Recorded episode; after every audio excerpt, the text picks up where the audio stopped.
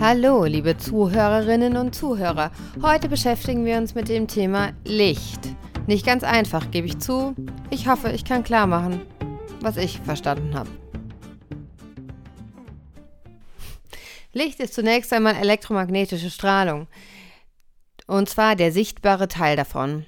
Elektromagnetische Strahlung heißt elektromagnetisch, weil sie sich eben aus elektrischen und magnetischen Energiefeldern zusammensetzt die aneinander gekoppelt sind und sich wellenförmig im Raum bewegen. Und zur elektromagnetischen Strahlung gehört neben Licht noch sowas wie Radiowellen, Mikrowellen, Röntgenstrahlung, Gammastrahlen, Wärmestrahlung, Ultraviolettstrahlung. Das gehört alles äh, zur elektromagnetischen Strahlung. Und manches davon ist ja sehr sinnvoll einsetzbar, wie zum Beispiel Radiowellen oder Röntgenstrahlung oder Mikrowellen. Manches davon kann auch schaden, ne? wie zu viel Röntgen ist nicht gut, zu viel UV ist nicht gut, aber dazu kommen wir später. Und elektromagnetische Strahlung wird in Wellenlängen bzw. Frequenzen eingeteilt, also von kurz nach lang. Ähm, Sie bewegen sich im Vakuum mit Lichtgeschwindigkeit fort. Ne? Licht ist ja auch elektromagnetische Strahlung, deshalb auch Lichtgeschwindigkeit. Und in der Materie werden sie halt langsamer und die Wellenlängen verändern sich. Die werden dann manchmal gestaucht, dann werden sie enger, also kleiner die Wellenlängen und manchmal geweitet und so. Allerdings bleibt die Frequenz gleich. Nun ist es so, dass der Farbeindruck des Lichts, wie landläufig meint man immer, der hängt von der Wellenlänge ab, aber es ist eigentlich so, dass er von der Frequenz abhängt, weil während sich die Wellenlänge bei Fortbewegen in der Materie verändert, bleibt der Farbeindruck gleich. Das heißt, die korrelieren nicht, sondern die Frequenz und der Farbeindruck. Die Frequenz bleibt nämlich gleich. Also quasi, wie viel Wellen es pro Sekunde gibt, bleibt gleich. Nur, dass die einem sind dann am Anfang enger und am Ende weiter oder so durch die Materie. Nichtsdestotrotz werde ich weiterhin jetzt Wellenlänge sagen und meine damit halt immer die Vakuumwellenlänge, weil sich das nun mal hier so historisch durchgesetzt hat, dass man das so sagt. Licht ist nun die Wellenlänge, äh, umschließt die Wellenlängen von 400 bis 700 Nanometer. Ein Nanometer entspricht übrigens äh, eine Millionstel Millimeter, also ist richtig klein, nicht unter Mikroskop sehbar und so. Ähm, und dabei sind die kürzeren Wellenlängen entsprechend dem blauen Licht und die ähm, langen dem roten und dazwischen gibt es dann noch ähm, fließend übergehend grün, gelb, orange und rot, eben die Farben eines Regenbogens oder eines Prismas. Ne? Wenn man Licht hat, Physikunterricht, wisst ihr noch, ähm, Licht durch ein Prisma, das spaltet sich auf in verschiedene Farben, eben die Farben des Regenbogens. Genau. Und die kürzeren Wellenlängen, also violett und blau und so, sind energiereicher als die langen, als rote zum Beispiel. Was eigentlich die Energieträger im Licht sind, dazu kommen wir später auch noch. Jetzt kommen wir erst noch zur Interaktion des Lichts mit biologischen Stoffen, mit biologischer Materie. Das kann nämlich elektromagnetische Strahlung, kann biologisch Einfluss nehmen. Einmal, das ist gefährlich, durch ionisierende Strahlung. Ähm, die ionisierende Strahlung ist die Strahlung im Bereich von kleiner als 250 Nanometer, das heißt Licht gehört nicht dazu zum Glück. Ähm, am, am, bekanntesten davon ist UV-Licht, das eben die Haut schädigen kann. Ähm, und das wirkt einfach durch die zu hohe Energiedichte. Das ist so kompakte Energie, dass es halt ähm, Elektronen aus den Molekülen von biologischen Stoffen herauslösen kann. Und dann hat man freie Radikale. Und ähm, also dann hat man dieses Molekül, da fehlt eins, ein, ein Elektron, ist dann positiv geladen und damit total reaktiv, will unbedingt reagieren und dieses freie Elektron will auch unbedingt reagieren und dann äh, werden diese nützlichen Moleküle in schädliche Moleküle umgewandelt sozusagen. Und ähm, durch diese Radikale kann da eine Kettenreaktion ausgelöst werden und die reagieren wieder mit, äh, reißen wieder was aus dem ähm, nächsten Molekül raus und so weiter und so fort. Und wenn das zum Beispiel in der DNA passiert oder so, kann es auch zu Mutationen kommen, was ja dann auch zu Krebs oder sowas führen kann. Ne? Sonnen, also UV-Licht und Hautkrebs, den Zusammenhang hat ja jeder schon mal gehört. Ähm, auch für andere Krankheiten soll diesen, sollen diese freien Radikale, dieser oxidative Stress, ähm, wichtig sein. Auch für sowas wie Alzheimer soll das ausschlaggebend sein und für überhaupt Veralterungsprozesse. Da gibt es also gar eine, so eine Theorie mit Wikipedia-Eintrag, die freie Radikaltheorie oder so. Also freie Radikale lassen uns altern. Deshalb Antioxidantien, genau. Ja, so irgendwie. Genau, und außerdem ist äh, elektromagnetische Strahlung noch anders wirksam und zwar sehr sinnvoll und gesund. Äh, vor allen Dingen Licht ist nämlich auch wirksam äh, über bestimmte Empfänger, die wir einfach haben. Und wir Menschen zum Beispiel, für uns sitzen diese Empfänger vor allen Dingen in unseren Augen. Ähm, das sind Fotorezeptoren. Foto ist Licht, ne? Rezeptoren, weiß man so, die nehmen Licht auf, die erkennen Licht, sind lichtempfindlich. Das sind diese Stäbchen und Zapfen oder so äh, im Auge. Und äh, ohne die können wir ja gar nicht sehen. Und die Pflanzen haben eben auch Fotorezeptoren. Da nennt man sie in der Regel Photopigmente. Pigmente, weil sie meist noch einen Farbstoff beinhalten. Und der bekannteste Farbstoff, äh, der lichtempfindlich ist in Pflanzen, ist das Chlorophyll. Das liegt in zwei Arten vor, Chlorophyll A und B. Die bevorzugen jeweils ein bisschen anderes Licht. Und Menschen und Pflanzen haben nun mal nicht die gleichen Fotorezeptoren. Das heißt auch, dass sie nicht die gleiche Lichtwahrnehmung haben.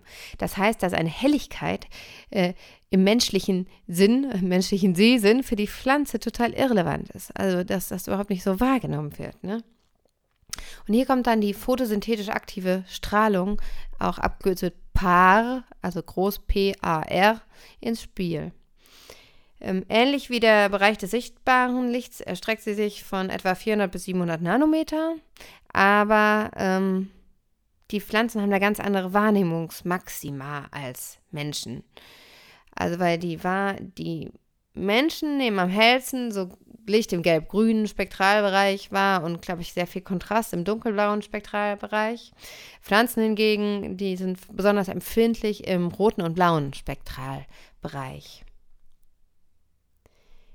Ähm, Helligkeit ist also relativ. Ich kann es nur immer wieder betonen und auch ein Lumenwert bringt einfach nicht so viel in Bezug auf Pflanzen.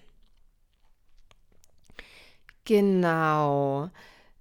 Jetzt bin ich gerade ein bisschen aus dem Konzept und jetzt komme ich aber schon wieder zurück. Ähm, Pflanzen mögen blaues und, und, und, und rotes Licht, aber sie profitieren auch von den anderen Lichtspektren. Ja? Es geht immer dieser Mythos rum, es gibt diese Grünlücke und da wird überhaupt, das wird alles nur reflektiert, das grüne Licht.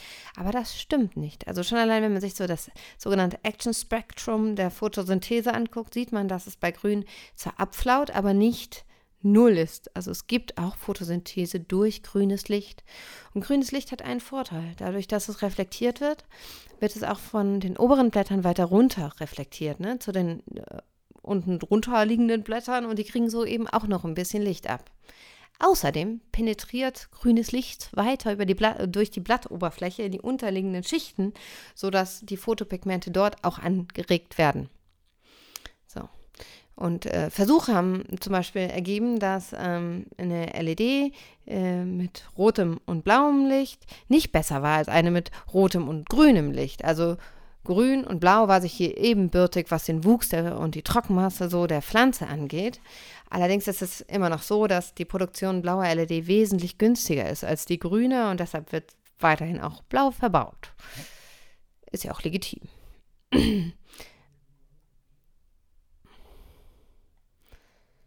genau, und ähm, also höchst erstaunlich und spannend ist auch, dass verschiedene Spektren unterschiedlich wirken auf unterschiedliche Pflanzen. Also man kann mit einem Anteil UV-Licht zum Beispiel die, ähm, das Aroma eines Basilikums unglaublich steigern, aber es darf auch nicht zu viel sein. Und UV-Licht gehört ja eigentlich auch gar nicht zum Paarspektrum. Ne? Und auch innerhalb des Paarspektrums, also blaues Licht wirkt zum Beispiel bei einer Petunienart für ähm, vermehrtes Längenwachstum und bei einer anderen Petunienart hemmt es das Längenwachstum, ähm, sodass sie halt buschiger und kompakter wachsen. Und das innerhalb von zwei Petunienarten schon so einen krassen Unterschied gibt in der Wirkung des Spektrums, ist schon sehr, sehr erstaunlich. Und das äh, bedeutet, dass jede Pflanze, bei jeder Pflanzenart eigentlich individuell geguckt werden muss, ähm, was tut der wirklich gut und es ist auch immer abhängig vom gewünschten Zuchtergebnis. Ne? Wenn ich eben jetzt diese bestimmten Aromastoffe mehr haben will, dann muss ich von dem Spektrum vielleicht ein bisschen mehr und von dem anderen ein bisschen weniger. Und so braucht jede Pflanzenart ihr individuelles Lichtrezept. Und das ist, äh, birgt natürlich ein riesen Innovationspotenzial für äh, medizinische Inhaltsstoffe und auch äh, für die kulinarisch hochwertige äh, äh, Agrarwirtschaft oder so. Ähm, weil man kann Pflanzen eben auf bestimmte Aromastoffe oder halt medizinisch aktive Substanzen züchten. Und das alleine durch Licht, ohne irgendwelche Chemie oder sonst irgendwas, ist nicht so dem Zufall überlassen. Man kann jetzt durch eben eigentlich durch LED erst Pflanzen ähm, noch viel genauer ähm, züchten als vorher. Also viel, viel mehr dem eigenen Wunsch entsprechend. Genau. So, bisher war jetzt immer von Wellenlänge die Rede und eigentlich unsere äh, LED sind ja auch noch gar nicht unser Thema, sondern Licht. Und ähm, Licht besteht ja nun mal nicht nur aus Wellen, sondern es gibt den Welle-Teilchen-Dualismus. Ein großes Mysterium. Ich werde da jetzt auch nicht en Detail drauf eingehen, das würde den Rahmen dieser Sendung absolut sprengen, sondern es geht jetzt um Photonen. Und Photonen sind quantifizierbare Lichtteilchen. Das heißt, man kann die messen, man kann die zählen im Prinzip und die sind die Energieträger des Lichts und die braucht es eben für Photosynthese. So, und man kann die sich eigentlich vorstellen wie so kleine Lichtpakete, die so durch diese Welle hüpfen und da sind. Ne? Ähm, genau. Und es ist halt wichtig für die Photosynthese, braucht man, glaube ich, acht Photonen. Oh Gott, jetzt lass mich bitte keinen Quatsch erzählen. Ich glaube, acht Photonen. Ähm, ja, egal. Und äh, es sind eben wichtig, wie viele Photonen in so einer Lampe von so einem Licht ausgehen und es ist wichtig, welche Wellenlängen, weil es gibt welche, die anders wirksam sind oder welche, die besser wirksam sind. Also Rot und Blau braucht fast jede Pflanze. Ähm, und dann sind noch die Gewichtungen, also ne, wie viel Rot, wie viel Blau, welches Verhältnis der verschiedenen Wellenlängen, wie viel Grün muss noch rein, wie viel UV, wie viel tiefrotes Licht oder so. Das ist alles wichtig. Es ist also wichtig, sich die Wellenlängen anzusehen und es ist wichtig, sich anzusehen, wie viele Photonen so eine Lampe emittiert und das ist ähm, der Wert der Photonenflussdichte.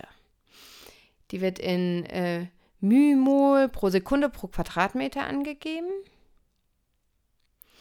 Und das besagt also, wie viele Photonen in einer Sekunde auf einen Quadratmeter Fläche fallen von einer Lampe.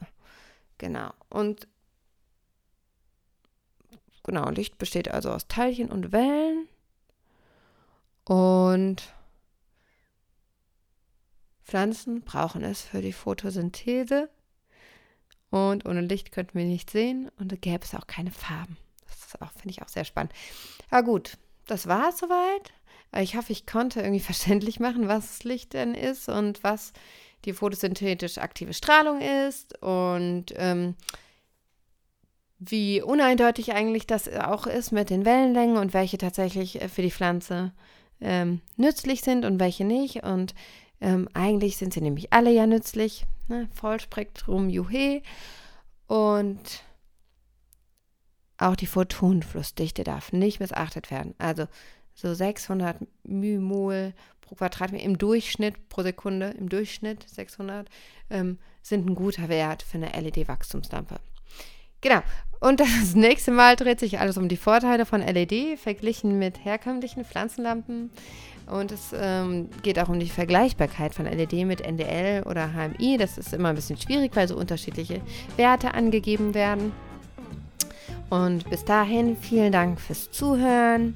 Äh, gerne Fragen, Kommentare, Anmerkungen, am liebsten auf Facebook. Ihr findet uns unter pflanzenlampen.org. Schaut bei uns auf der Homepage vorbei. Es gibt äh, viele weiterführende Infos auf unseren Unterseiten. Ähm, macht's gut und schönen Tag noch. Tschüss.